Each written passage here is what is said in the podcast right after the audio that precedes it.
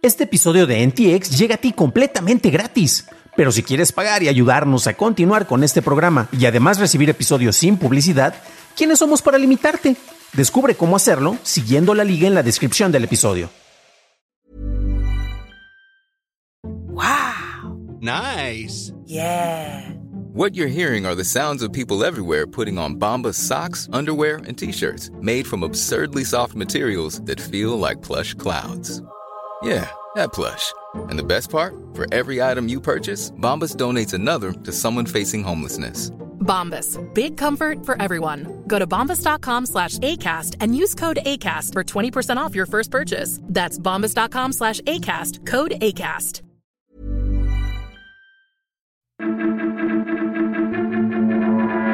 Buscan regular el Internet de la India. Las tarjetas gráficas no bajarán de precio y multan a Meta por violación de patentes.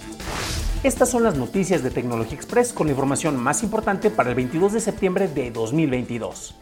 Tras la baja en la adquisición de tarjetas gráficas y el cambio que vino por la fusión de Ethereum, no era descabellado el esperar ver una baja en el costo de estos artilugios, pero el CEO de Nvidia mató nuestras esperanzas. En una sesión de preguntas y respuestas, Jixin Huang dijo que la idea de que los chips van a bajar de precio es cosa del pasado. Nvidia recientemente anunció sus tarjetas GeForce RTX 4090 y 4080 de 16 y 12 GB con precios de 1.599 dólares, 1.199 dólares y 899 dólares respectivamente. Si bien hay tarjetas más costosas, esto indica que el costo de las gamas medias y medias altas va a la alza.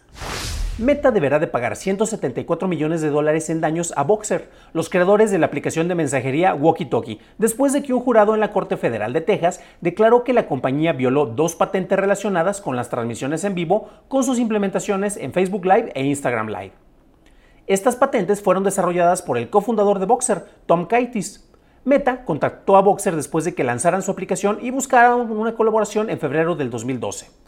Boxer compartió su portafolio de patentes, pero no se llegó a un acuerdo.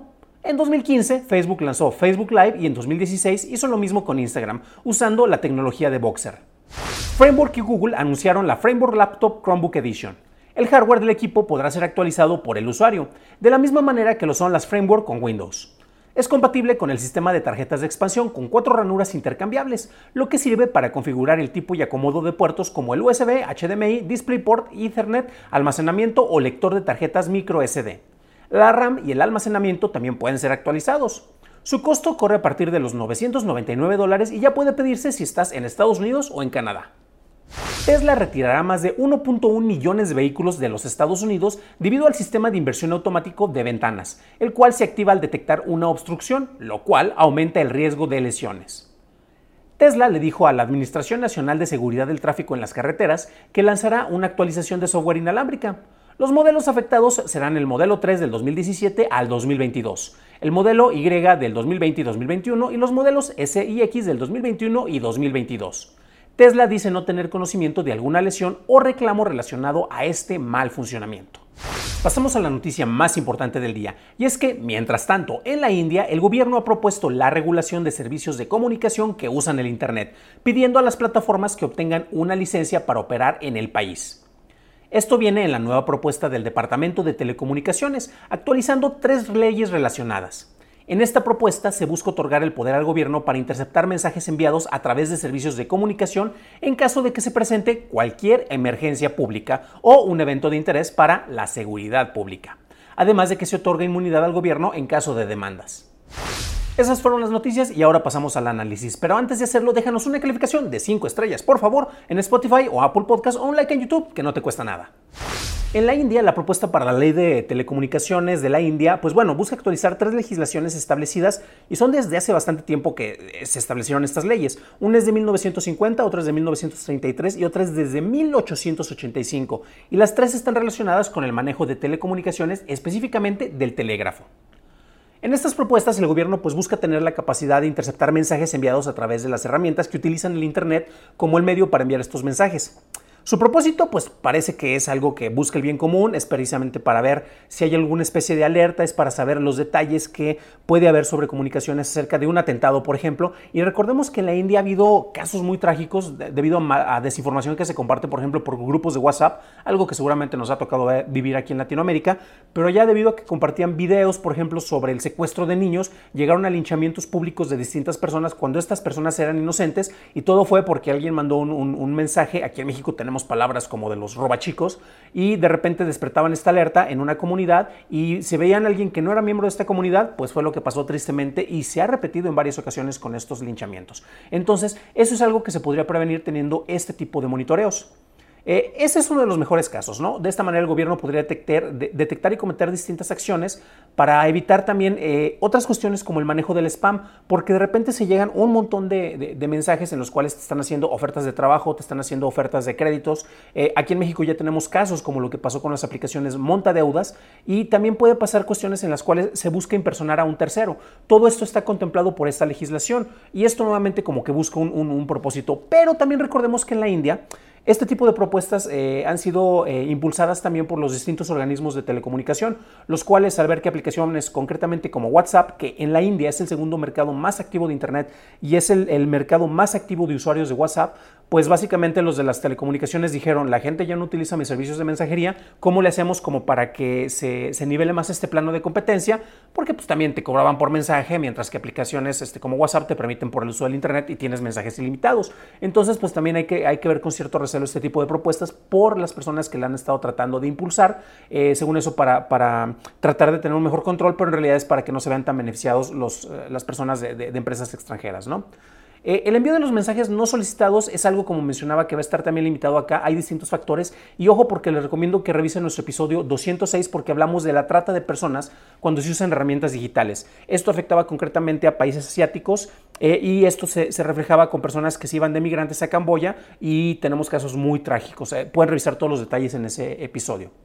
Ahora bien, el gobierno de la India, démosle el beneficio de la duda, a pesar de que ellos también han estado muy quejosos, eh, querían que, por ejemplo, instituciones como Twitter eh, tuvieran una oficina con una persona que estuviera a cargo dentro del país, no te aceptaban acuerdos con otras personas que estuvieran eh, como representantes, pero en otro país y que únicamente viajaran a ver las operaciones dentro de, en este caso, dentro de la India. Entonces han sido también como que un poco quisquillosos con estos aspectos. Pero la India, según ellos, para esta propuesta, estuvieron basándose en documentos similares que vienen de Estados Unidos, de Reino Unido, de la Unión Europea. Entonces, pues bueno, esperamos que hayan copiado las buenas propuestas y no únicamente eh, algunas cuestiones para tratar de justificar sus manejos.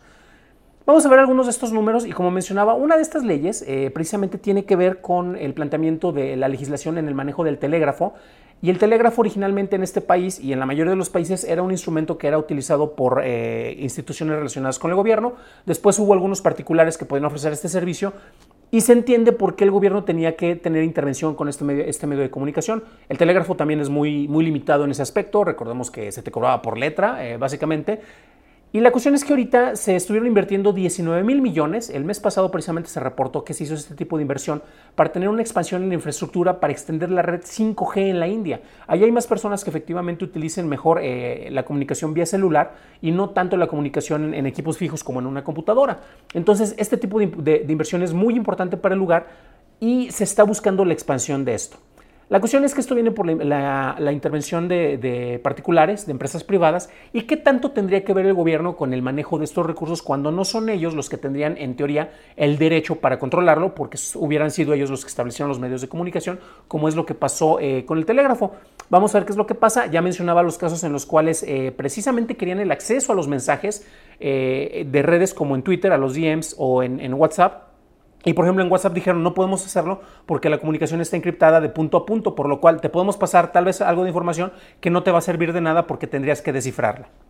Finalmente, y para terminar este, esta revisión, un, monitoreo efectivo puede ser benéfico, pero para todo el mundo en la población. Ya mencionamos algunos casos, eh, controlación de desinformación, eh, la reducción del spam, que es precisamente algo que se maneja ya porque ha afectado muchísimo a la India por las ofertas que les mencionaba, fraudes que se pueden cometer eh, no necesariamente con aplicaciones, pero sí por la manera en la cual se utilizan estas herramientas de comunicación. Si se pueden detectar estos focos rojos, se puede impedir las desgracias ocasionadas por la reacción ante la desinformación. Hablamos de casos de linchamientos que son muy preocupantes. Y para esto lo ideal sería contar con un organismo que fuera independiente del gobierno y que estuviera descentralizado, pero que colaborara con el gobierno y no dependiera de este para la toma de las decisiones, ya que los intereses del partido en el poder siempre se van a poder sobreponer al bien general, aunque te digan que en realidad eso es lo que están buscando. Pero esa es mi opinión. ¿Qué opinas tú? Déjame en los comentarios en YouTube, ya que me interesa saber tu opinión. Para un análisis más a detalle en inglés, visita dailytechnewshow.com en donde encontrarás notas y ligas de interés. Si quieres saber más sobre la forma en que actores maliciosos usan herramientas de comunicación para extorsionar gente, revisa nuestro episodio 206 en donde encontrarás más detalles sobre la trata de personas en la era digital. Eso es todo por hoy, gracias por tu atención y estaremos escuchándonos en el próximo programa. Que tengas un genial jueves.